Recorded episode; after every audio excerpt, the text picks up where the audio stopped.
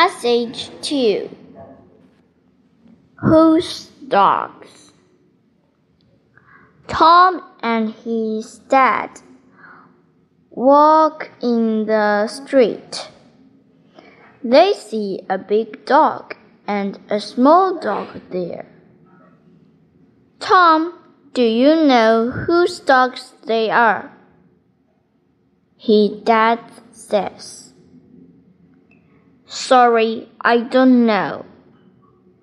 The big dog is the small dog's mom, says the father. Oh, I know. The small dog is the big dog's son, answers Tom.